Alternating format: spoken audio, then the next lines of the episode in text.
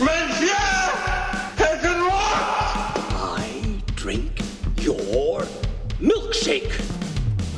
You don't understand. I could have had class. May the force be with you. That's a bingo! Frankly, my dear, I don't give a damn.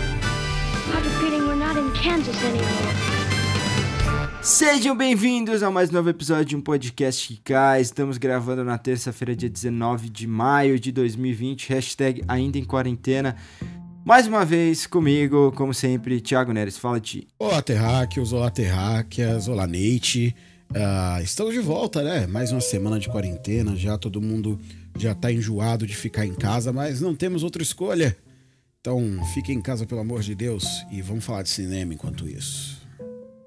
Vamos falar de cinema porque essa semana, há 40 anos atrás, estreavam dois dos melhores filmes americanos já feitos. Na verdade, um deles é uma grande produção, coprodução entre Estados Unidos e Inglaterra, mas o outro é totalmente americano.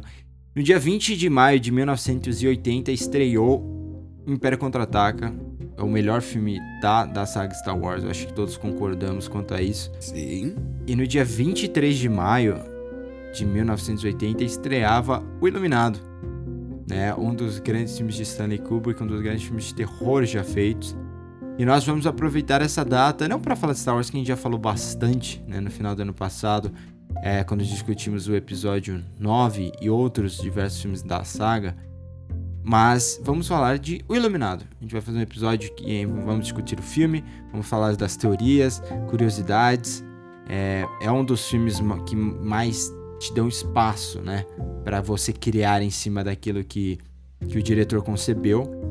Mas antes de, como sempre, como é costume é, entre a gente durante a quarentena, tem alguma coisa interessante que você viu durante a semana que você queira trazer aqui pro público? Bom, Nate, tem sim, cara. É... Ainda aproveitando, né, o... a abstinência de esportes absurda que foi de esportes tem sofrido agora no meio dessa quarentena, um pouco aliviada agora nesse final de semana, né, por causa do por, é, por causa do retorno do campeonato alemão, mas a abstinência de futebol estava muito forte. Então o que, que eu fiz? Eu procurei um bom documentário de futebol que me trouxesse a vibe do, do arremesso final. E aí um amigo meu me, me, me, indicou no Twitter e eu comecei a assistir Sunderland até morrer, que é um, um documentário do Sunderland do retorno deles à Premier League depois da queda tal.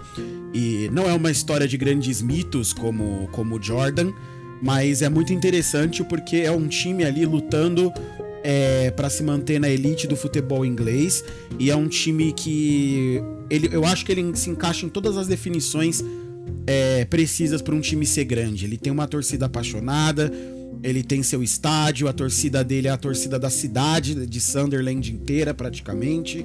É uma cidade que respira futebol, o clube é muito importante para a cidade como um todo, para a economia, e é uma cidade de operários que formaram o clube. Né? E é muito legal porque o documentário ele faz uma passagem pela história do Sunderland e no fim das contas e você acompanha essa trajetória deles tentando voltar para a Premier League. É bem bacana para quem gosta de futebol ou para quem apenas gosta de ver como é, o futebol é cultura né? Mais do que qualquer outra coisa, mais do que simplesmente um esporte. Ele é um, um evento cultural no mundo. Bom, né? Essa semana o que eu, eu vi esse tempo entre o podcast da última semana e hoje que estamos gravando, eu vi alguns filmes bem legais. Eu vi eu vi um filme do John Frankenheimer que é muito interessante, chama Seconds. Meu, é muito interessante. Eu não vou nem falar a premissa porque eu gostaria que as pessoas procurassem e fossem atrás, mas é um filme com Rock Hudson de 1966. E ele não é perfeito, né? Tem até uns problemas de ritmo no começo. Você pode dizer que o primeiro ato dele é muito grande. Mas no final, ele, ele cara, ele é muito bom. Ele é, chega a ser um pouco assustador. Ele tá nessa. nessa ele é meio, ele é meio que um drama existencialista, mas ele entra numa linha de cinema de gênero também, quase como um thriller psicológico. E, e eu, eu, acho que vale a pena demais as pessoas assistirem. É, mas o filme que eu gostaria de destacar é, é um filme de 1970, uma produção britânica, e do diretor Nicholas Roeg, que, que é um grande diretor da história do cinema. Né? Sem dúvida, ele trabalhou com, ele trabalha com, trabalhou com cinema da década de 30 até a década de 80, se eu não me engano. é, e do Donald Campbell, que chama Performance. É um filme que tem o Mick Jagger. Né? Inclusive dizem que é a melhor atuação de um músico dentro de um, de um filme. Ah, é? É, eu não sei se isso. Eu não sei se é um fato, porque pa- aparentemente o Mick Jagger estava drogado durante o filme todo. e o filme tem muito. ele- o filme fala muito Que de. surpresa, né? Que coisa inesperada. Exatamente. E, e o filme fala muito de identidade. E o filme fala muito também de. dessa. dessa. assim, desse grande movimento, principalmente lá, em, lá na Inglaterra, que era um pouquinho mais obscuro, digamos que a contracultura colorida que a gente via ali nos Estados Unidos na década de 70, no final da década de 60. E, e o filme é muito interessante. É, ele, é, ele é um pouco chato de assistir porque ele tem muitos cortes e os cortes não seguem uma linearidade, não é aquele corte invisível, é aquele corte que você quer que sinta. Ele é, ele trabalha, ele é meio sinestésico, sabe? E assim, segue um, segue um assassino muito louco que, que questiona quem ele é, o que ele, o que ele gosta de fazer, se esse sadismo dele é natural e tudo mais. O cara mata um maluco e vira perseguido por gangster e ele consegue se esconder no porão de um músico aposentado que é o Mick Jagger. Entendeu? Ele, ele não interpreta o Mick Jagger, mas ele é o Mick Jagger. E o filme é muito, é muito surtado, sabe? Na época que ele, que ele saiu, teve gente que ficou chocadíssima com o filme, chegou a sair do cinema, pelo que o filme passava. Ele realmente é extremamente moderno, mas também ele, ele tá numa época mais moderna, né? Então, faz sentido que isso aconteceu. Fica aí a minha recomendação. Performance 1970, James Fox. Não é o Jamie Foxx, é o ator britânico James Fox. E tem o Mick Jagger também, vale com certeza assistir. Bom, vamos entrar na nossa pauta principal lá.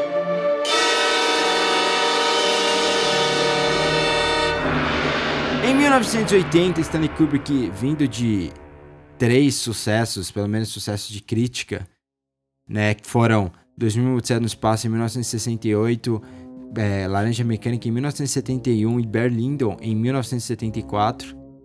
É, ele começou, inclusive logo depois de Berlindon, a trabalhar nesse projeto, que seria uma adaptação do que viria a ser um, um dos livros mais bem sucedidos de Stephen King, né, que é o Iluminado. Naquela época, o Brian de Palma já estava adaptando o outro livro do Stephen King, que era Carrie Estranha, que seria lançado dois anos antes de Iluminado, em 78.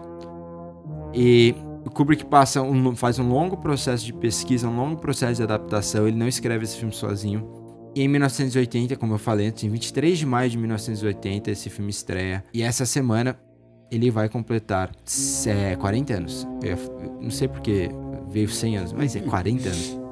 A gente já sabe, eu imagino que todos conheçam, né, pelo menos o filme ou o romance e entendam da importância dele, mas o que a gente quer fazer hoje é meio que trazer a, a mitologia desse filme, que é um dos filmes assim mais malucos do ponto de vista do que ele acarretou de teorias, pontos de vistas totalmente diversos sobre a narrativa desse filme. É um filme espetacular pra gente discutir aqui e também queremos contar com sua participação. Por favor, não esqueça de mandar mensagem pra gente. Fala o que você acha do filme, fala o que você achou da nossa discussão aqui em arroba podcast que cai, tanto no Twitter quanto no Instagram. Você pode encontrar o Thiago também, arroba ThiagoZilla, e me encontrar arroba Sieverts qualquer uma dessas redes sociais. Lembrando que este programa está sempre disponível em todos os agregadores, agregador de sua preferência.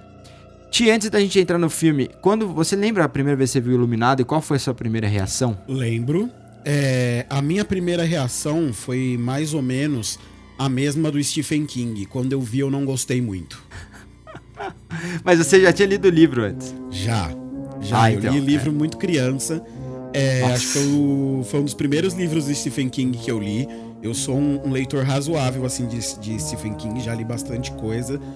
É, gosto muito dele. E, e o Iluminado, é, a infância era o meu livro favorito, né? Na infância. Hoje já não é mais. Hoje é, é- é Cemitério, Cemitério Maldito. Ah, sim. Que o filme é uma bosta também, mas enfim. É, Qual deles? Então, o, o filme mais recente. É horrível. Eu nem vi esse filme, mano. É, então, não vejo, é ruim. É muito ruim. é muito ruim. Assim, é- o fã de Stephen King sofre com adaptações ruins pro cinema. E quando eu vi a primeira vez, eu tava esperando uma adaptação que fosse muito fiel ao livro, né? Que trouxesse basicamente tudo que você tem ali no livro e toda aquela carga tal, e não é a mesma coisa. A história, na verdade, é muito mais. Ai, meu Deus. É, perdão, o gato quase caiu aqui do meu colo dormindo. Eu não vou cortar isso, vai ficar aí. Tudo bem. Enfim, o, o livro é bem diferente do filme, no fim das contas, né? O Kubrick, ele pegou uma par, o, o livro do Stephen King, engoliu ele, né? Pegou o que era útil para ele e o resto ele simplesmente descartou. E eu tô longe de dizer que ele tá errado ao fazer isso, muito pelo contrário. Eu concordo que essa é a melhor maneira de você adaptar um, uma obra literária para o cinema. Mas isso, obviamente, desagradou Stephen King, né? E desagradou num primeiro momento ali os fãs de, de O Iluminado. Mas depois, quando eu fui rever o filme, quando eu vi ele pela segunda vez já, aí a minha reação já foi bem diferente, porque eu já percebi, já sabendo que ele era diferente do livro, e, e, sem essa, essa expectativa na cabeça, aí eu já vi que se tratava ali de um dos melhores filmes de terror de todos os tempos. É legal que você mencionou isso do Kubrick, né? De como ele abordou o livro. Eu tenho aqui no livro que o Michel Simon escreveu em. Eu nem lembro quando ele escreveu esse filme, mas eu comprei o livro, eu acho que em 2014.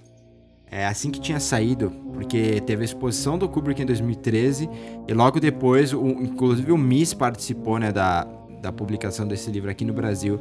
Saiu Conversas com Kubrick, né? Que foi feito pelo Michel Simon que o entrevistou durante anos, é, falando sobre diversos filmes.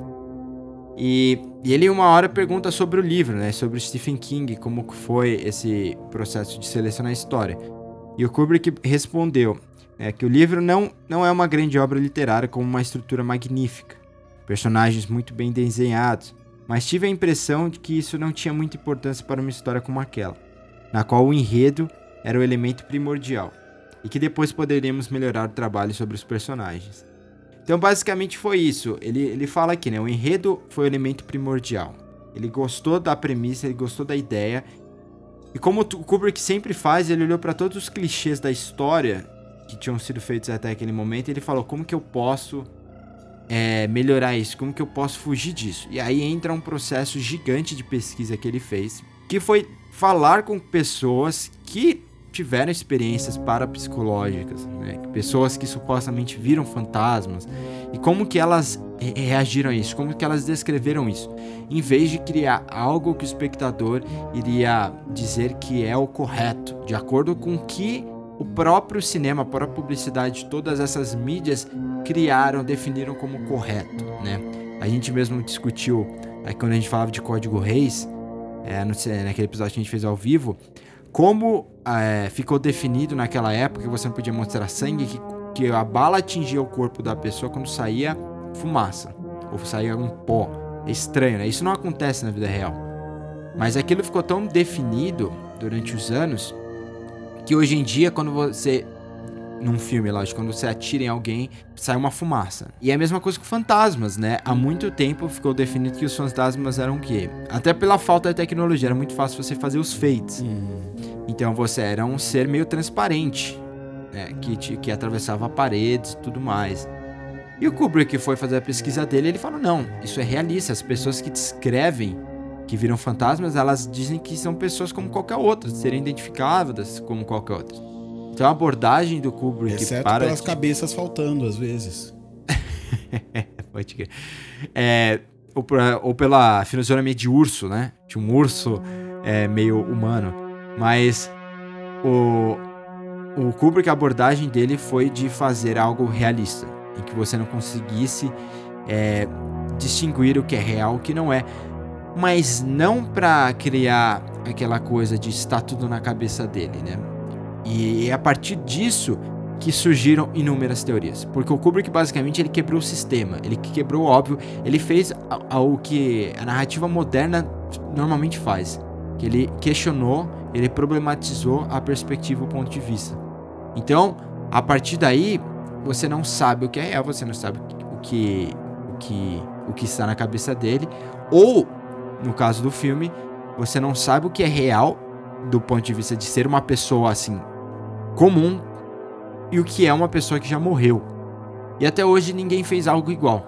Algo tão cheio de símbolos, talvez eu às vezes fico pensando que existem premissas tão interessantes quanto, mas as pessoas elas simplesmente não querem fazer algo assim. Elas querem fazer algo que seja mais pro público, que tenha mais interesse em assustar do que de amedrontar.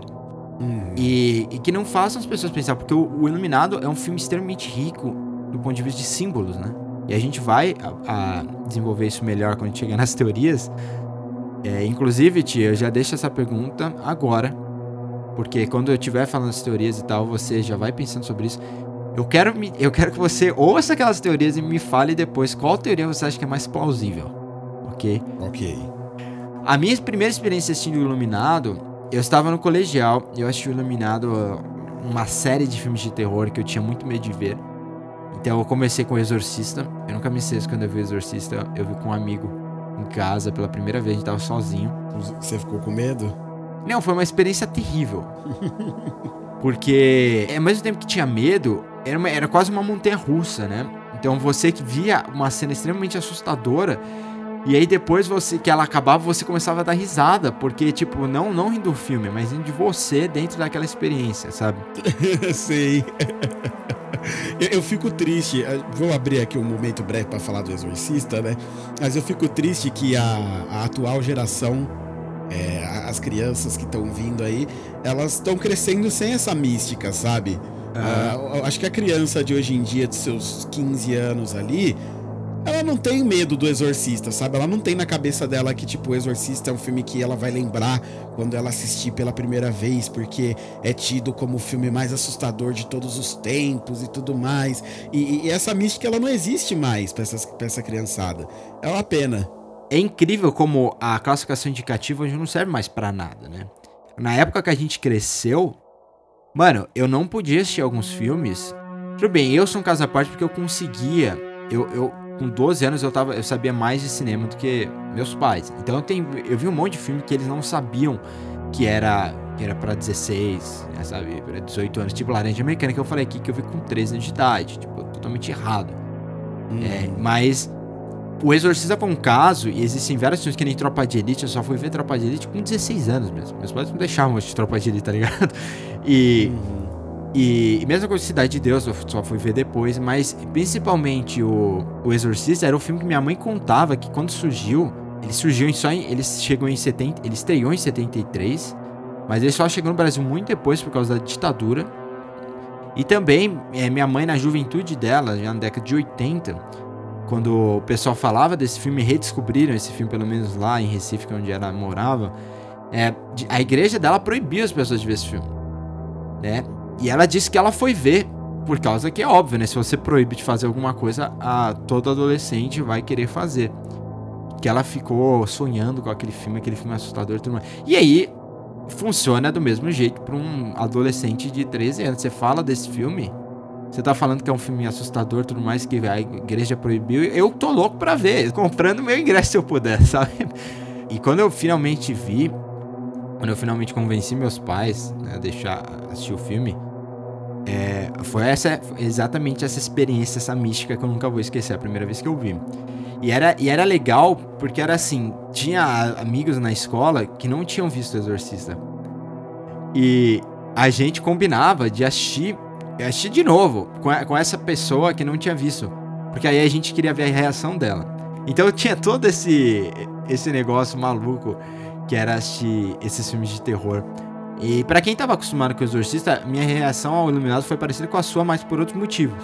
Foi, eu esperava um negócio, sabe, sangue, gore, assim, um capeta presente lá, aquelas, o subtexto e aquelas é, mensagens subliminares com o rosto entrando, sabe, como como até um negócio de lavagem cerebral, entrar o rosto assim do demônio.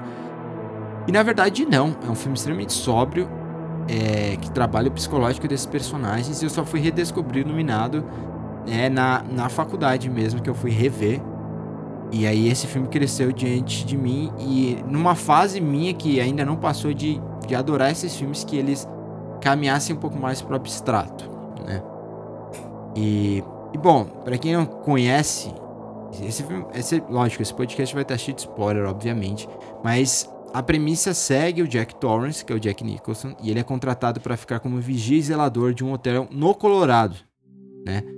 O Overlook. Então, o Colorado é uma região nos Estados Unidos muito montanhosa, é famosa pela neve, né? E pela, pelos, pelas montanhas para se praticar esqui e tudo mais. E os ursos? E os ursos, lógico. O Overlook, ele fica numa região que é, é obviamente é isolada, mas que chegou o inverno, a neve vai cair sobre a, a estrada e você não tem mais como ter acesso a ele. É, ele fica no topo de uma montanha na cidade, né? Então, ele vai para lá e vai ficar isolado com a família dele, só eles praticamente, supostamente, nesse hotel até o inverno passar.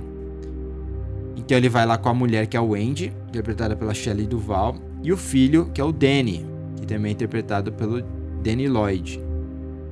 É, o contínuo isolamento dele, do Jack e da sua, de sua família, começa a causar problemas mentais sérios, supostamente de novo, né? Isso é o que está aqui na sinopse. E ele vai se tornando cada vez mais agressivo e perigoso, ao mesmo tempo em que seu filho passa a ter visões de acontecimentos supostamente ocorridos no passado, também que também foram causados pelo isolamento excessivo, ou seja, não do filho, mas o que aconteceu no passado primeira coisa que você não pode fazer é achar que o Danny é louco ou que nada daquilo que ele está vendo é real. A primeira coisa que você tem que considerar dentro dessa narrativa que o Kubrick propõe é que ele tem uma habilidade para entender o sobrenatural. Eu acho que a coisa que mais salta aos olhos, e eu gosto de destacar isso porque eu acho que esse é um dos filmes do Kubrick com mais mérito nesse sentido, é a direção de arte desse filme, cara. Eu acho esse filme muito foda no quesito de direção de arte. Eu acho que ele tem escolhas de cores muito bem feitas, o hotel tá muito bem construído, e isso é uma coisa que prevaleceu para mim desde que eu assisti o filme pela primeira vez. Quando eu vi ele pela primeira vez, eu já falei, cara, o Overlook tá idêntico ao que tinha na minha mente. Sabe? Ao, ao, ao cenário que eu consegui imaginar na minha cabeça. É, e depois eu acho que esse filme tem também um, alguns dos, dos planos mais felizes da carreira de Stanley Kubrick. E olha que ele tem muitos. Mas eu posso dizer, aquele take do elevador que virou o trailer do, do filme e que entrou pra história é. do cinema, né? Com aquele banho de sangue saindo de dentro do, do elevador. E eu gosto muito também do take que ele pega o Danny pedalando no triciclo por dentro de todo o hotel Nossa. até ele dar de cara com as duas meninas e parar. Assim, é, eu acho muito bem feito. É, acho interessante como ele não usa trilha nessa cena. Né, ele, ele para ali, ele, ele tá, você só escuta só o barulho do pedalinho e aí ele vira e vê as duas meninas. E é, é, é, é, muito marcante, assim. Eu acho que. Eu acho que o que você. A segunda vez que eu assisti o filme, e nas vezes posteriores, eu fui percebendo cada vez melhor. É, são realmente pequenos detalhes dentro do filme que ajudam a construir uma coisa que você mesmo falou. Ele constrói símbolos dentro do filme e esses símbolos eles vão funcionando para criar tensão dentro da narrativa né, e fazer com que a degradação mental daqueles personagens fique cada vez mais evidente é, e que o e, e para mostrar mostrar a degradação mental deles ao mesmo tempo que ele mostra o hotel acordando e se tornando um ambiente cada vez mais hostil. É, eu acho que ele é muito feliz em executar isso. O King faz a mesma coisa no livro, mas ele faz de uma forma completamente diferente do que o Kubrick resolveu fazer. Hoje, eu acho que eu prefiro a do Kubrick. eu acho que, que ele se saiu um pouquinho melhor ali mostrando isso, mas o King também tem mais tempo, né? Porque uma narrativa dentro de um livro, ela é contada de uma maneira geralmente muito mais lenta do que você pode fazer num filme de terror que precisa prender a atenção do seu espectador ali de alguma maneira. Então eu, eu volto a dizer o que eu já falei antes, eu acho que é um dos maiores filmes de terror de todos os tempos. E para onde você olhar ali tem coisa boa para se aproveitar, cara. Sem dúvida, isso da direção de arte, quem cuidou da direção de arte do filme foi o Roy Walker. E, e é muito legal porque o que, o que eu acho interessante a gente trazer para o contexto. Até então, filmes que traziam essa ideia de hotel, de casa mal assombrada, eles tinham uma abordagem muito barroca, né? Então você assiste um filme que nem The Haunting ou o, Os Inocentes, são dois filmes, são, um é de 62 e um de 63. Os Inocentes é 62 e o The Haunting é de 63. Você vai ver que é uma abordagem extremamente barroca mesmo, né? Como se os fantasmas, como se o local fosse mal assombrado e tudo ao redor trouxesse uma ideia de que os, as paredes comportam essas almas, né? Uhum. Que realmente eles estão presos lá. É, o que o Kubrick fez foi uma das. Acho que foi a primeira vez que você aborda isso de uma maneira totalmente realista.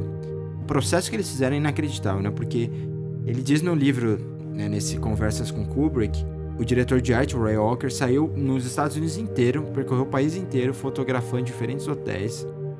Né? Inclusive ele fala que os banheiros vermelhos é, são inspirados em, em banheiros criados pelo Frank Lloyd Wright, um dos maiores arquitetos modernos né, do século XX, para um hotel do Arizona.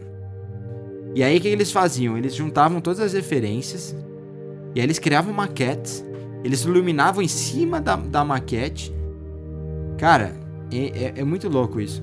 E aí eles criaram esse grande hotel. Mas o que é engraçado é que o hotel em que, em que o filme é filmado, ele, isso tudo é construído. Obviamente, o Kubrick ele, ele precisa de um espaço para que ele consiga mover as câmeras. Sairia muito mais caro se ele pegasse um hotel e modificasse tudo.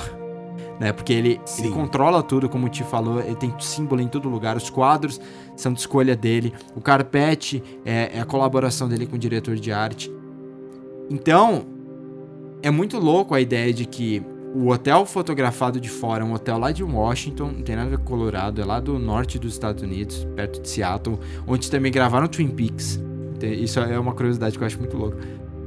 E, e por dentro eles criaram esse ambiente, mas eles eles colaram, né? Meio que fizeram Frankenstein colando várias referências ao longo do, dos Estados Unidos todo.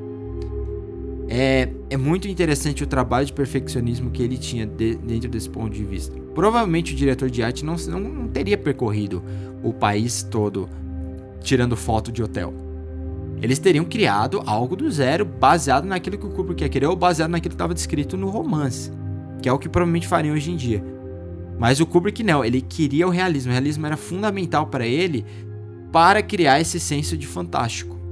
Então, na cabeça dele, Pra ser fantástico e realmente assustador, tem que ser real e você, como espectador, não consiga distinguir. A cena que você fala do. Eu quero destacar isso porque esse foi um dos primeiros filmes a usar o Steadicam. Se eu não me engano, o Steadicam foi desenvolvido para esse filme.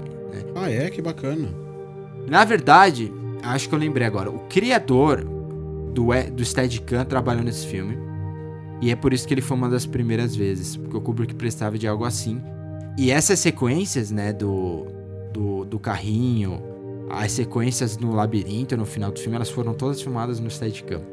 Hum. Por isso que é tão inovador pra época, cara. As sequências no dele, do, seguindo o Danny, né, ao redor do hotel, que coisa genial. Muito incríveis. E, e, é uma coisa muito louca, cara, porque falando de novo da direção de arte, eu acho que esse é um dos filmes de terror mais coloridos que eu já vi na minha vida. Você já reparou como tem cor nesse hotel, cara? Demais. Tem muita cor, sabe? Esse filme é muito colorido. Ele tem muitos tons de vermelho, tem muitos tons de azul, tem tons de verde. Tem, ele tem uma, uma, uma, complex, uma complexidade de cores ali que não é à toa, cara. O banheiro da o banheiro do o, o banheiro da, daquela fantasma que ela sai de dentro da banheira, que ela tá toda enrugada. Sim. Cara, o banheiro é verde branco e amarelo, sabe? Tipo uma cor um negócio super eh, super alegre assim, que parece a, a casa da minha avó, sabe? E, é, e, e, tem um fantasma ali dentro. Eu acho que isso é muito esse realismo que você tá falando, né? De você ter o, o, uma realidade muito muito clara e muito próxima para você. E quando você coloca um elemento sobrenatural ali, ele choca. Ele gera essa, essa surpresa no, no, espectador, justamente porque o cenário não é sombrio, ele não, ele não tá favorável a isso. Então, é, é, por mais que ele não apareça pulando na sua cara, ainda assim ele te assusta, ele te deixa apreensivo. Eu acho que tem uma coisa dos filmes do Kubrick que ele também até comenta no livro, que é o problema da comunicação. Porque o Danny, ao mesmo tempo que ele parece entender o que está acontecendo, é, ele, não, ele não consegue avisar os pais sobre o que está acontecendo. Porque é tudo muito confuso para ele. ele. Então ele consegue ver. É o lance do murder, né? Escrito na parede. Né? Red Room. Uhum. Só que. É, então o que é, que é isso? É murder. Mas você só percebe. Ele só percebe depois. Então é como se ele tivesse acesso a essas informações, mas ele não conseguisse juntar tudo para contar. Então ele vai, ele vai descobrindo o que tá acontecendo como um espectador. Mas ele tem essa informação adicional, essa habilidade adicional que o espectador não tem. E o Thiago acabou de compartilhar. E é ótimo que a gente fique falando de algo visual, né? No, num, numa mídia em que você não consegue ver, apenas ouvir. Mas o Thiago compartilhou aqui é, na nossa chamada o, uma imagem, um plano do filme, né? Do Danny brincando com os carrinhos dele no, no hotel. E, e ele tá sobre aquele carpete que nos remete a um labirinto. Cara, fantástico, né? É, é um foreshadowing de, brilhante mas é, tudo, a execução que o Kubrick faz, você vê que o cara, ele, ele tinha um apreço por cada detalhe. O, o menino tá sentado no ponto certo, a câmera vai subindo, que eu lembro que esse plano é um... Ele meio que faz um zoom out, né? A câmera vai subindo e revelando a assim, extensão desse, do chão. E como o menino, ele meio que tá preso nisso. E, e o isolamento também, né? Porque ele tá num ponto vermelho entre aquelas, aqueles traçados maiores pretos. Então que mostra que meio que ele não tem saída. E até os carrinhos estão alinhados, né? Em volta do, do, segundo círculo. Nossa, é... é... é. muito bem feito. É muito bem executado. Por isso que eu disse, é um, do, é um dos filmes na onde tem os melhores. É, tem alguns dos melhores planos da carreira do Kubrick. Sabe? Sim. Tem muitos outros aqui. Eu, eu passando, eu tô. Enquanto a gente tá conversando aqui, eu tô olhando alguns é, algumas fotos do filme, vendo aqui alguns planos que são incríveis, cara. Sabe? Que são muito bem feitos. Você vê que houve pensa que o cara deve ter passado um, tempo absurdo pensando e, planejando a composição completa daquilo. Então, é, é, é, a junção de muitos bons trabalhos também. Né? Porque esse, esse carpete aí desse, dessa cena que você falou agora, é uma brincadeira também, né? Imagina, tipo, é, é, é, a escolha perfeita pro para esse momento, para esse contexto, para esse hotel. E aí você tem algumas cenas que são feitas nele, você tem é, a escolha das cores do corredor, aquele banheiro que eu falei e tudo. Então você, você tem um quadro bem composto, mas você também tem um mise-en-scène muito bem composto. Né? Essa parte interna ali, tudo que tá dentro de quadro, tá muito bem pensado e planejado. Então, o, Kubrick sempre foi um, é, é, esse perfeccionismo do Kubrick tá muito relacionado ao fato dele ser um diretor muito técnico também. É, ele começa né? como dele, fotógrafo, né? Exatamente. Ele começa como fotógrafo da Life e, e, e, ele fala sobre isso, de que ele conversava com alguns diretores e, e os caras diziam que os, normalmente, diretores não, alguns diretores de fotografia, esses diretores de fotografia falavam para ele que, pô, eu tô acostumado com o diretor chegar para mim, ó, eu quero um plano médio, aquela direção. Agora eu vou discutir com os atores a abordagem, vou treinar, é, vou treinar com ele, praticar com eles a cena. Quando eu voltar, eu quero tudo pronto. O Kubrick não. O Kubrick chegava pro cara e falava: Eu quero isso, isso, isso, isso, só executa para mim, porque. E às vezes o Kubrick mesmo executava. Ele ficava tão sem paciente que ele, ele pegava e ele ia lá fazer. É a clássica história do, do, dos Spartacus, né? Que disseram que o Kubrick pensou toda a fotografia do filme, executou um monte de coisa, deixava o diretor de fotografia sentado. E aí o filme ganhou o Oscar de direção de fotografia e quem ganhou foi o diretor de fotografia e não o Kubrick, né? Então é. Tá, é, merda. É, é engraçado. Mas é, isso mudou de hoje em dia, né? Até porque vários diretores eles saem dessa parte técnica. A gente tem o exemplo de James Cameron que começa trabalhando nos efeitos especiais. A gente tem o exemplo do David Fincher, que começa trabalhando na Industrial and Magic também, e, e outros diretores que saem desses departamentos. E eles vão ser muito mais técnicos até. E na verdade, cada diretor tem sua, a sua abordagem, né? A gente sabe o Woody Allen é um dos maiores diretores da história e ele não. Ele realmente não se importava tanto com o visual. Ele dava a liberdade toda pro diretor de fotografia. E aí você tem um caso que no Kubrick, que é o contrário, né? Todo mundo vai ele quer o controle total do filme, total. Então ele vai colaborar com você, mas ele sempre vai ter a última palavra sobre o que fazer e como fazer, entendeu? E se você não gostar e ele quiser daquele jeito, aí é problema seu. Uhum. Eu só fico pensando, cara, você imagina, né, que hoje em dia a gente filma quase tudo em digital. Muito caro filmar em película. Película você tem que, você não tem o playback, né? Então você tem que esperar dele ou você tem que esperar o filme ser revelado e no dia seguinte você vê o que foi gravado. E aí você decide se vai regravar ou não. O cara era perfeccionista desse jeito numa era em que você não tinha, né? Como ficar voltando. E, e se eu não me engano. Se fosse hoje em dia, né? Se o Kubrick tivesse aqui dirigindo na era do digital, provavelmente ele não ia querer, né? Existe essa possibilidade dele querer Ah, né? Ele ia filmar ele em película. ainda é, hoje. Eu também acho. A possibilidade é alta, mas se ele fosse trabalhar com digital, meu amigo, ia ser um Deus nos acuda. Ele ia É, fazer apesar que o diárias de Fincher, 24 horas todos, todos os dias.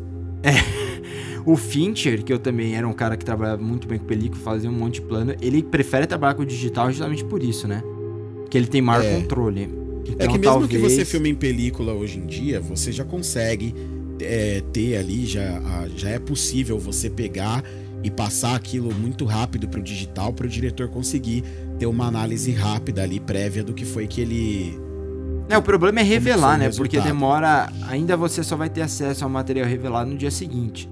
Então Sim. é isso que é é a parte complexa. Mas depois disso, você tem um monte de, de recursos. Eu só, acho, eu só acho uma discussão interessante, porque o Kubrick, se não me engano, ele faz 127 takes numa cena com a, com a Shelley Duval.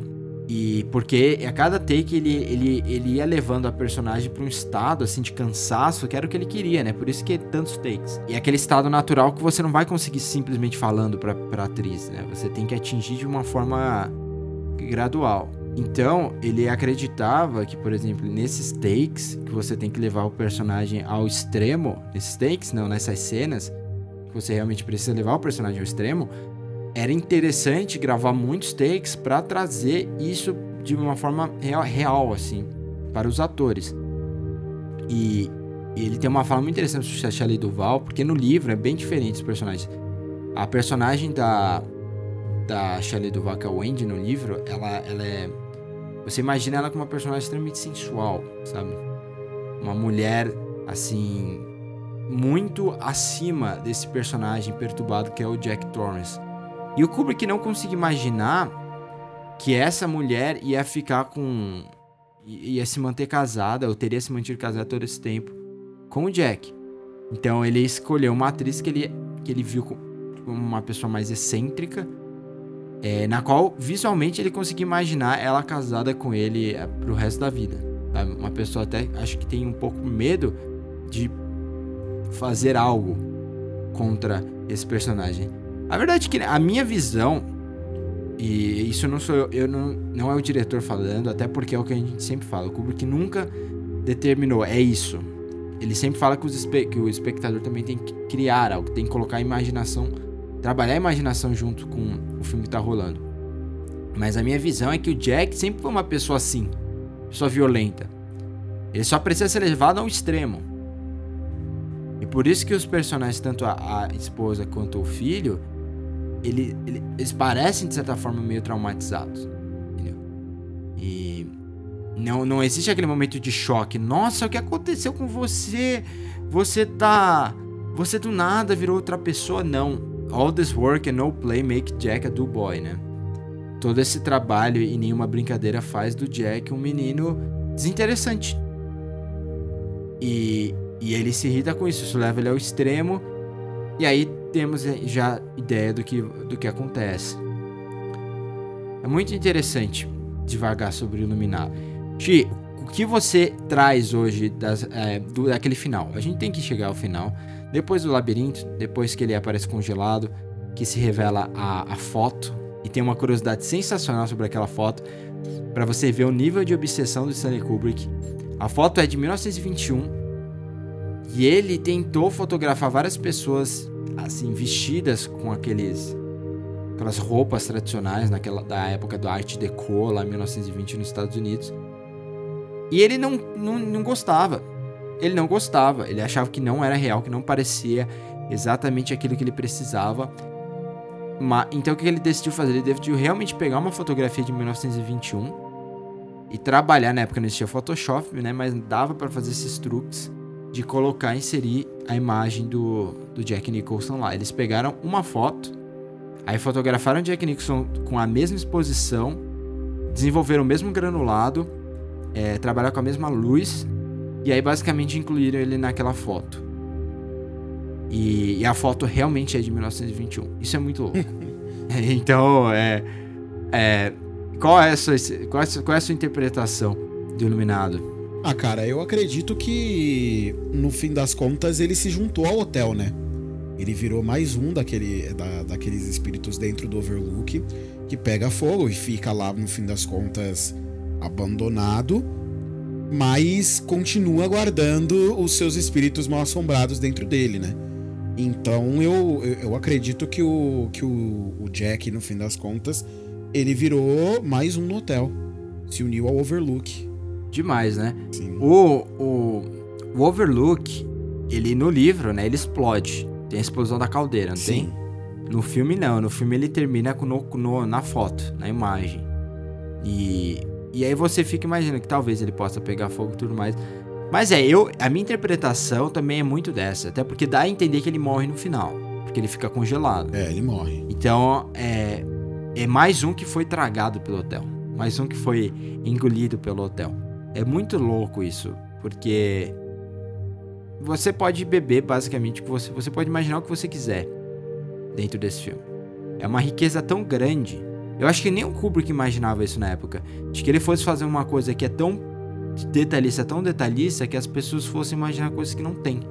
Uhum. Por exemplo, é, o lance da Apollo 11, a gente vai, daqui a pouco a gente já vai falar mais disso, mas o fato de você tentar trabalhar os gostos daquele menino, que é o Danny, e desenvolver é, nessa deteriorização, dessa perda da inocência, digamos, né? A coisa, uma das coisas que eu gosto muito no filme é, é a cena do, do Danny deitado sobre um, um travesseiro, uma almofada de urso. E tem uma cena de.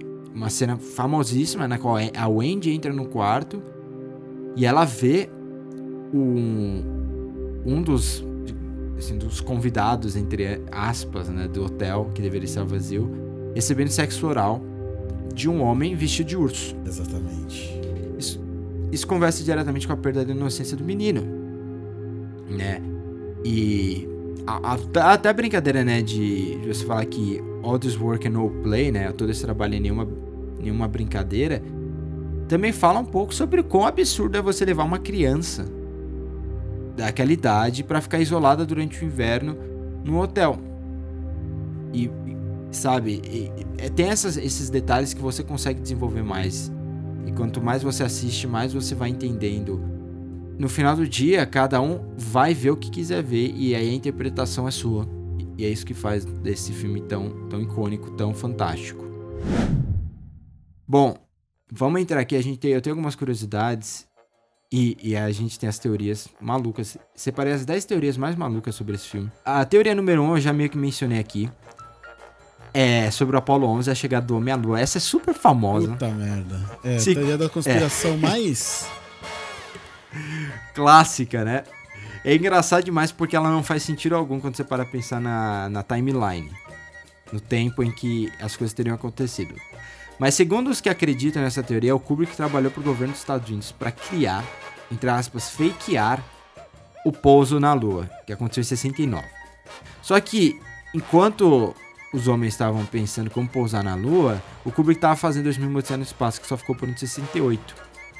O que suportaria essa teoria seriam algumas evidências, entre aspas, também, ao longo do filme, como o suéter do Danny, que tem o desenho da Apollo 11, as latinhas de tanques que eram as favoritas dos astronautas nas prateleiras da, da cozinha, né, do, do Hotel Overlook, mas principalmente a cena em que o Danny maneja um foguete da Apollo 11 ao entrar no quarto 237, que representa o fato de que a Terra fica a uma distância aproximada de dri- 237 mil milhas da Lua. Quando o garoto percebe que nada é real naquele quarto, essa seria uma forma subliminar do Kubrick admitir que o pouso na lua não foi real. e além disso, tem o fato de que no livro era, do, era quarto 217. No filme é 237.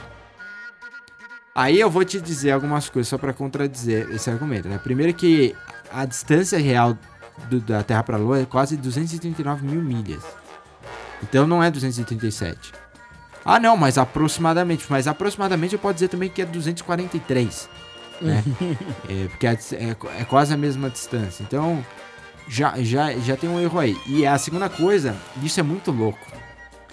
É que eles mudaram de 217 para 287 porque o hotel que eles filmaram, o- a parte externa, ele, ele tinha um número 217 eles tinham medo que depois disso as pessoas iam acreditar que é o mesmo hotel por dentro e elas não iam ocupar mais o quarto 217.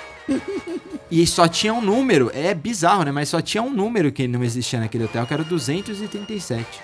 Por isso que eles acabaram fazendo com o número Para as 237. pessoas não evitarem de pedir o, hotel, o quarto do hotel depois, né? Genial. Exato, é muito É, eu bom. acredito. completamente. É. uma explicação muito melhor do que essa daí, né? Não, isso é, isso é uma bobagem sem tamanho. Fala que o, o, o Kubrick Ai, velho, é engraçado demais. dirigiu o Pouso na Lua e ainda encontrar provas no filme posterior dele. E assim, algumas dessas coisas, eu, se eu fosse o Kubrick, eu até colocaria. Só pra, faz, só pra fazer maluco usar chapéu de alumínio, sabe? Só, por, só se eu soubesse, assim, que virassem pra mim e falassem, então, estão falando que você que dirigiu o Pouso na Lua. Aí eu ia enfiar um monte de coisa mesmo, só pra fazer os caras ficar louco da cabeça lá na casa deles usando um chapéu de alumínio, saca? E eu não É, né, porque o consigo ver 2001 foi o primeiro filme, né? Porque o 2001 foi o primeiro filme que abordou o universo daquela maneira, né? Uhum. Super real, que foi pra. Foi além, foi pra galáxia e tudo mais. Uhum. Então as pessoas realmente, mesmo antes do Iluminado, elas ligavam o Kubrick, pô, olha o que ele fez aqui. O que impede dele ter feito a mesma coisa, até porque a resolução é menor, você não vai ter a mesma qualidade de movimento. Então é uma coisa muito mais simples. Você só tem que ser. é, só tem que imaginar é, e construir o foguete real que foi pro espaço, meio que dentro de um estúdio. né? Então, eles já falaram que o Kubrick teria se envolvido com isso. Então, será que ele já não fez isso, Thiago? Será que ele, ele não botou esse negócio da Apollo 11 até pra tirar uma? Acho. Acho que ele tava tirando uma com a cara da galera. Bom, cara, a próxima é que o filme é sobre um genocídio de índios nativo-americanos. Um jornalista do Washington Post chamado Bill Blackmore, ele publicou em 87 um artigo é, falando que o Iluminado era uma metáfora para a repressão dos povos indígenas que eles sofreram durante a colonização dos Estados Unidos. Como evidência, ele fala que o Overlook Hotel, onde tá a família Torrance lá, né? Ele é repleto de referências à cultura indígena em quadros decorativos e carpetes, embora não haja nenhum personagem nativo americano. Curioso, né? Essa metáfora aí foi forte. Tem gente que também que acredita que o hotel foi construído em cima de um cemitério indígena, tipo Poltergeist.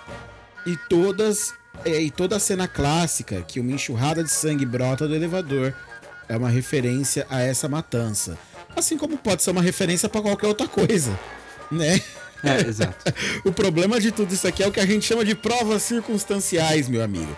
Pode ser isso, mas também pode ser várias outras coisas. Então não, não, não, não funciona. E o King, ele já teve, já escreveu histórias baseadas em cemitérios indígenas. Cemitério Maldito, que é meu livro favorito, inclusive, utiliza como temática ali um cemitério indígena. Mas eu não acredito que esse seja o caso em Iluminado, não. Aí, ó, tem, tem mais uma aqui, ó. É, No, no final do filme, a gente vê aquela clássica foto do baile, né? Que é a foto lá tal. E pro Blackmore, esse momento confirma a teoria. E, e- e aí, citando ele, segundo ele, a resposta para este quebra-cabeça é que a maioria dos americanos ignoram o fato que o dia 4 de julho não foi nenhuma festa. Não representou nenhuma independência para os nativos americanos. O vilão do filme é a reencarnação dos homens americanos que massacraram os índios em anos anteriores. Viajou Mano, como as legal. pessoas. Eu amo isso, eu amo isso. É muito louco. É um pessoal muito louco.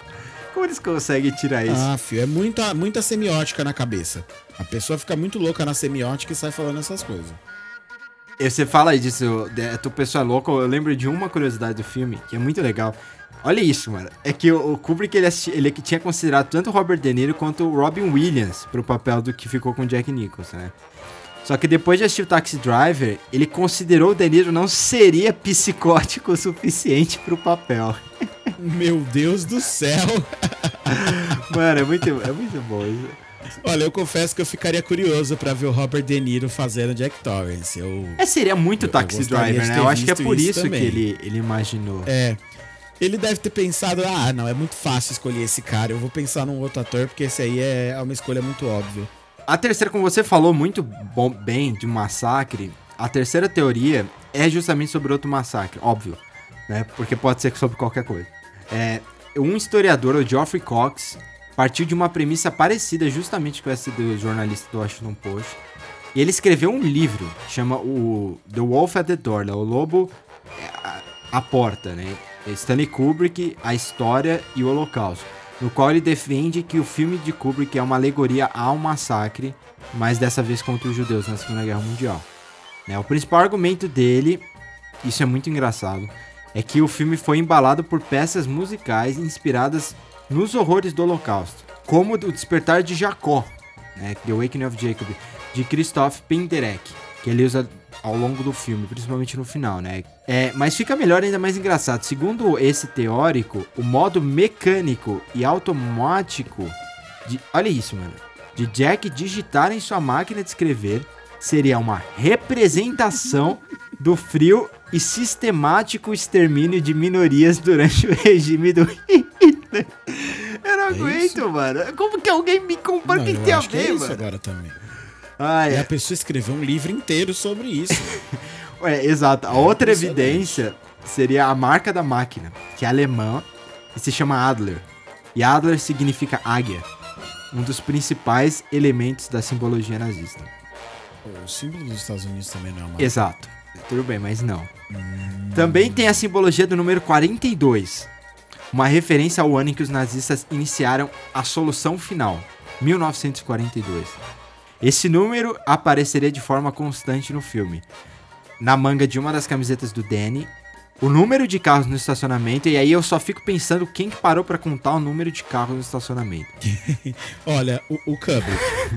O filme, o filme The Summer of 42, né, 42, que o Danny e a Wendy assistem, e o fato de que se você multiplicar os números Pô, não. dentro de 237, 237, ou seja, 2 vezes 3 vezes 7, você tem o número 42. Olha. Uau! Aí eu fico pensando, você poderia também usar o número 39, que foi o ano em que a guerra começou de vez, ou o número 37, que foi o ano que é, o Japão, é, sei lá, invadiu a China, ou, ou 45 foi o ano que a guerra acabou, nossa, né? O autor não foi internado num hospital depois que perceberam, né? Provavelmente que existe gente tão louca fazendo livros piores. né? Inclusive o Olavo de Carvalho tá aí, até hoje não foi internado. Nossa. Comparado a um livro do Olavo de Carvalho, isso aqui deve ser Shakespeare. É, totalmente. Ai, meu Deus do céu. Mas, mas- mas vamos lá, vamos lá que, que, que tem mais. Ah, a, a quarta teoria que a gente tem aqui é de que o hotel é o inferno. Né? Vo- Voltamos, é, volta- voltamos ao final do filme. A trama se passa na década de 80. E, mas o Jack é visto numa foto de 1921. Se você acredita que aquele é mesmo Jack e ele não envelheceu, como isso seria possível? A justificativa é que o Jack foi assassinado nas primeiras décadas, na primeira década de 20, em uma de suas visitas ao hotel. E aí os eventos de Iluminado não seriam ambientados no Hotel Overlook, sim no Inferno, onde o Jack é confrontado com todos os seus medos e inseguranças e perde por completo a sanidade mental. Eu acho que faria mais sentido se fosse purgatório, né? Isso aqui não- É, então, é que não tem. Não, essa, aqui, essa teoria aqui ela é até boa. O único problema é que não tem nada disso no filme. né? Não tem nada que, que denote isso no filme especificamente. Isso aí é você que tá dizendo. O filme não diz isso em momento algum. Mas sabe por quê? Porque na verdade, isso é essa, essa já é a quinta teoria, Jack é o diabo. Né? Continuando na foto, se você ver mesmo a pose do Jack, você vai perceber que ele é o diabo. E o que justifica isso é a comparação com uma foto de Baphomet, uma na verdade, foto não, com uma pintura, um quadro de Baphomet, que é uma divindade da tradição pagã que simboliza o diabo no satanismo, né? Como o Kubrick adorava simbolismo, é, isso se tornou para essas pessoas que defendem essa trilogia óbvio que ele comparou Baphomet com a pose do, do Jack Nicholson. E aí fica claro que ele é o diabo, o que faz, então, na teoria com o número 4, o Hotel Inferno. O único problema é que é, na teoria número 4, ele teria que ter morrido no hotel, então ele não poderia ser o diabo. E aí a gente tem um paradoxo. Esse é um, esse é um, um problema. Não compra essas coisas. Gente, a- acho que você pegar simbolismo dentro de um filme de terror, simbolismo a deuses pagãos, dentro de um filme de terror, pra justificar que, que isso é uma alegoria dentro do filme, é sempre uma justificativa muito E fácil fraca. de você. Porque, bem, é, é um filme de terror, né? É fácil você fazer isso. É. Ele pode, ele não pode só simplesmente ter colocado e feito a alegoria pra mostrar o, o, o estado de degradação do Jack, ao, final, ao invés de querer dizer que ele na verdade era o diabo esse tempo inteiro, quando não há nenhuma outra evidência disso no filme. E o filme literalmente não é, É, eu, eu sempre fico pensando, né? Se o cara quisesse falar que isso é um inferno, ele, ele teria sido muito mais claro. Ele teria colocado evidências É. mais fortes. É, é, é assim, cê imagina que as evidências desses outros loucos aqui, do, por exemplo, do primeiro, que é o Apollo 11, se você tivesse umas referências tão claras que não fossem é, loucas, né? A ponto de você falar esse. Porque assim, o negócio da Apollo 11 é que não faz sentido algum, porque o homem foi pra lua, tá ligado? Tipo. Então, você pode até dizer que, pô, né, não foram naquela época e tudo mais, mas o Kubrick não tinha como ter trabalhado naquele projeto, não tinha, era impossível. Ele tava trabalhando em 2001 e depois foi trabalhar na Laranja Mecânica. Mas eles até apresentam, né, as suas, as suas evidências. Agora, nesses lances do diabo e do, e do inferno, não tem evidência alguma. É, Não tem evidência, não. É só uma interpretação de alguma coisinha ali. É, é muito menor. É, a- a próxima teoria é de que o filme ele reconta o mito do labirinto. Né, do, do labirinto do Minotauro, o, o- o, o fio de Ariadne, né? O que, assim,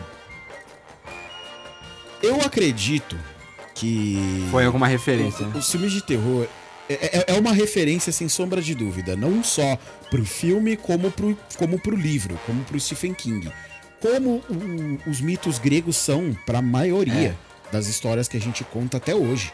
né? Esses mitos, eles são muito importantes justamente porque eles estabelecem coisas é, e maneiras de se contar histórias que a gente utiliza até hoje. Então a mitologia grega, ela é referenciada na cultura é, ocidental como um todo durante todo o tempo. Né? Então eu acho que é impossível a gente dizer que o mito de Teseus não, não tem uma correlação, até porque o filme trabalha a estrutura de labirintos o tempo inteiro. né? Ele trabalha com essa ideia de que os personagens estão presos dentro de um labirinto e o fato deles ficarem presos ali tá levando eles à loucura e há uma analogia com o hotel se formando como um labirinto. Então, pra mim é muito claro que isso é uma referência sem sombra de dúvidas, tanto pro Kubrick, tanto pro Kubrick quanto pro Stephen King. Mas daí a dizer que o filme é o mito recontado, aí eu já acho forte demais. É como dizer que Matrix é o, é o mito da caverna recontado. Entendeu? Não é exatamente isso. Ele, ele. Embora Matrix ainda tenha uma influência muito maior e muito mais clara é, do que o. é, do mito da caverna, do que do mito do que o mito de Teseu teria aqui, é, ainda assim, nem mesmo Matrix eu acho que dá pra você dizer que é uma, uma adaptação do mito da caverna. Ele sem dúvida serve de estrutura, ele influencia quem escreveu, mas não é só isso. Ele é monomito também, né? E, enfim, essa aqui eu acho que é- ela é mais ou menos. Ela, ela tem um fundinho de verdade ali, ele é uma referência, mas não é não é a grande, o grande tema do filme não. Então se prepara para a próxima. O filme é uma metáfora para as técnicas de controle mental da CIA. Isso mesmo. Essa aqui eu não conhecia. Isso aqui veio do Reddit. né? Essa aqui você pegou no Reddit. Eu não conhecia. Eu, eu li É no site minilua.com colocou uma série de, de teorias. A maioria são, são extremamente conhecidas, né? A derrocada de Jack no filme é uma das coisas mais assustadoras sobre o Iluminado. É um pôster de esqui no começo parece ter a palavra monarca abaixo dele, o que seria um codinome para o programa de controle comportamental da CIA, o, que- o qual se chamava MK Ultra. Trata-se de um programa de controle mental do governo bastante infame. Os teóricos acreditam que ao referenciá-lo, Kubrick estaria na verdade revelando os efeitos que o programa tinha em seus participantes. Então, eu acho que isso aqui faz muito mais sentido em Laranja Mecânica, não faz não? Total. E é engraçado que, tipo, a única evidência também é a palavra monarca, que pode significar um milhão de coisas, incluindo monarca, que tem um sentido É. óbvio. Não, mas eles querem que seja um, um, um codinome para um programa de controle comportamental. A minha pergunta sobre tudo isso é como o Kubrick tinha noção de tudo isso? Não sei. Como que o Kubrick sabia do. Às vezes o Kubrick era um agente da, da, da CIA durante a infância, sei lá, alguma coisa assim. Pra essa galera aí. é, Isso, aí é fanfic. Isso aí é a pura fanfic, meu. Ai, meu Deus. Ah, vamos pro oitavo, então. O filme teria sido feito pra ser visto de trás pra frente. Puta Como que é que você vê pariu. um filme de trás pra frente? é, a justificativa, Eu não sei como você vê o filme de trás pra é que então, a justificativa é por causa de Red Rum, É claro. que é murder ao contrário, né, que é assassinato. Mas gente, isso significa que o, o- o King também escreveu o livro pra ser lido de trás pra frente, porque isso é do livro. É. Mas como é que você assiste de trás pra frente? Eu fiquei pensando, senhoras, como é que você tem que ir pausando? Você vai indo cena. Não, você roda o seu VHS ao contrário, Nathan. Mas. Ah, não tem mais VHS, mano. Como é que eu faço com Você DVD? vira seu VHS de ponta cabeça, então você não vai conseguir ver ao contrário. Tem que baixar o filme e, e no, botar, jogar no Premiere. Gravar um é. VHS, colocar no seu VHS, virar o seu VHS de ponta cabeça. Aí você vai assistir ao contrário. Cara, o Kubrick nem pra pensar nisso, velho. Não, não, não inventou uma tecnologia melhor pra gente conseguir assistir o filme dele do jeitinho que ele queria. É. Né, Ele lançou o filme dele do jeito errado e falou pra vocês, ó, assiste aí. E aí você tinha que ter visto o contrário, da forma errada. É, Eles falam que se você assistir do fim pro começo, é, você percebe. É, e eu tô, tô citando mesmo. Estranhas imagens e camadas. As quais eles acreditam terem sido colocadas para esclarecer as visões e alucinações. Ou seja, você tem que assistir na verdade normal. E aí depois você assiste de trás pra frente. Que aí você vai entender o que tá Sim, pra acontecendo. você ver os personagens alucinando. Talvez seja você que vai estar alucinando. Os caras Mas usaram é droga, detalhe. mano. De certeza que eles estavam drogados assistindo isso, velho. Ai, ai. Meu Deus. Não, a nona entra nessa linha também de coisas loucas. Os Illuminati seriam responsáveis pela morte do Kubrick. É, essa, essa é super famosa. Por que não? Quando Stanley Kubrick morreu em 1999, o mundo do cinema se desesperou. Claro, né? Um dos maiores cineastas de todo sempre morreu. E com o passar do tempo, a morte se tornou obsessão para alguns teóricos que, analisando sua obra, acreditaram ter encontrado algo muito estranho. Em muitos de seus filmes, incluindo, obviamente, Iluminado, que é o filme mais cheio de símbolos que ele já fez, existe um número de referências ao maçonismo e aos Illuminati, levando-os a crer que a sociedade secreta estaria por trás de sua morte. Né? Lógico, ele só morreu em 1999 e o Iluminado foi feito 19 anos antes. né? Esses símbolos seriam triângulos, escadas, o olho que tudo vê, etc. Outra coisa que ajudaria né, a, a confirmar essa teoria seria que ele morreu eh, meses antes da estreia de, de Olhos Bem Fechados, o qual esses mesmos teóricos acreditam que foi feito para revelar rituais dos grupos. Resumindo, os maçons e os Illuminati são só um grupo de suruba de gente rica. Exato, na qual provavelmente o Dória participa e por isso que ele foi pego naquele vídeo É, do, de certeza. 2018. É, e aí, quando eles viram os rituais, eles assistiram de olhos bem fechados. Antes do filme estrear, não se esqueça disso. é, eles falaram: basta, chega. Chega, não podemos mais deixar esse cara por aí. Vamos Esse dar um mostrar jeito. pro mundo que a gente faz suruba. Vamos dar um jeito de, de causar um ataque cardíaco nele enquanto ele dorme. Pra, pra que ele não sobrevive e não faça mais disso. Mas dane-se, ele pode revelar o filme. O filme será revelado de qualquer jeito, isso não importa. Mano, eu, amo isso. Essas, essas teorias são incríveis. né? Então, eu tenho certeza que é porque ele era Illuminati ou maçom que o filme é uma metáfora para as técnicas de controle mental da CIA. É por isso que ele sabia de tudo isso. Só pode ser. As coisas, se a gente começar a conectar todas as teorias, elas começam a fazer sentido, né? Total. Nathan? Por isso que ele é, ele é o diabo. Ai, ai, vamos. Ai, essa última é muito boa. A última é incrível. Essa última é muito boa. Vamos lá, gente. O Iluminado inspirou Frozen. Uma blogueira americana recentemente percebeu similaridades entre Iluminado e Frozen. Seguindo essa hipótese, Elsa e Jack representam um perigo para suas famílias e ficam cada vez mais voláteis e isolados dentro de um local com teto alto. Ai, mano, é muito bom. Região desoladamente fria.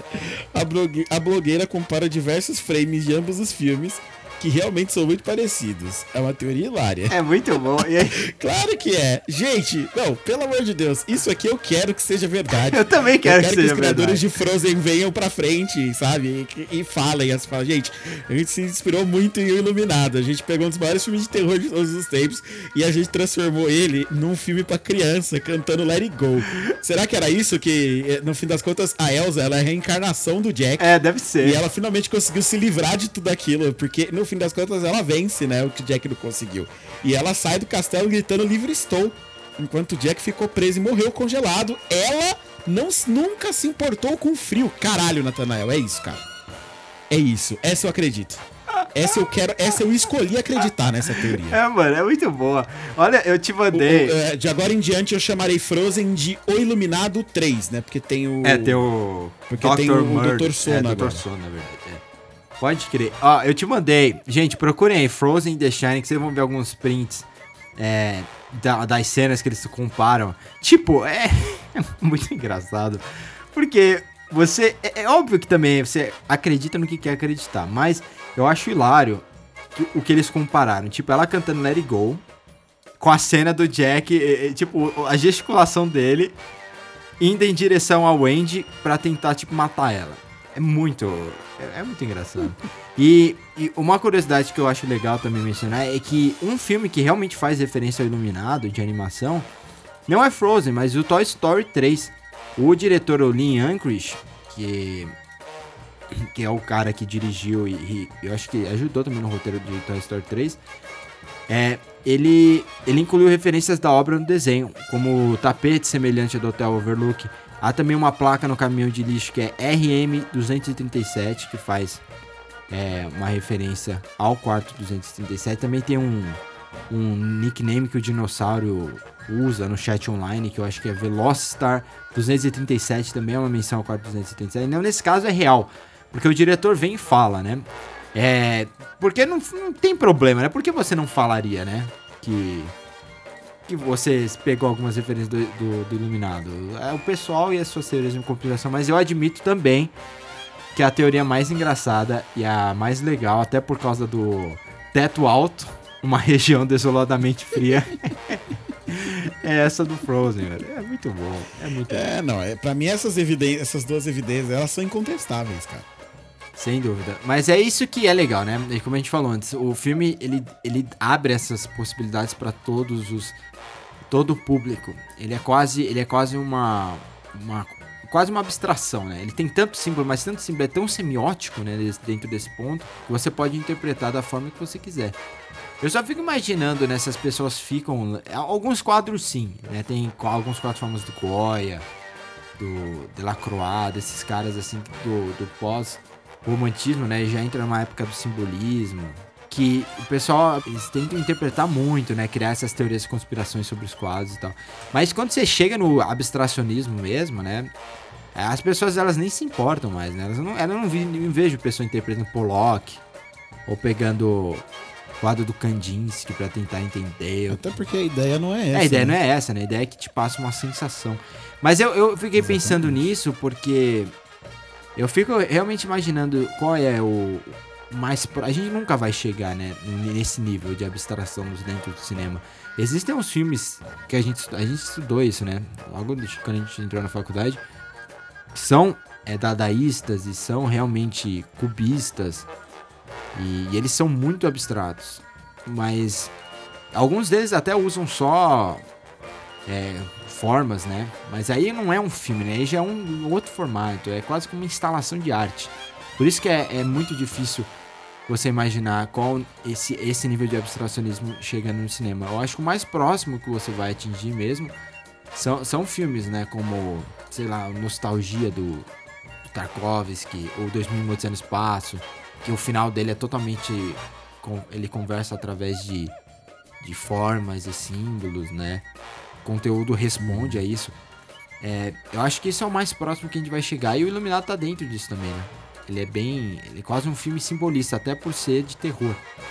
Funcionaria muito bem dentro do, daquele movimento de arte. Bom, é isso, gente. Espero que vocês tenham gostado da nossa discussão. Se vocês têm alguma curiosidade que a gente não falou, queiram compartilhar, por favor, deixe nas nossas redes sociais. Já mencionei antes, arroba podcast é tanto no Twitter quanto no Instagram. Se vocês quiserem é, também expressar a interpretação que vocês tiveram do filme, ou alguma observação técnica quanto ao filme, por favor também deixe nas nossas redes sociais. Não deixe de conversar durante a pandemia, porque o tempo passa mais rápido ao bater papo. Valeu, tia. Até semana que vem. Valeu, Nate. Muito obrigado a todos que nos acompanharam e até semana que vem. Falou.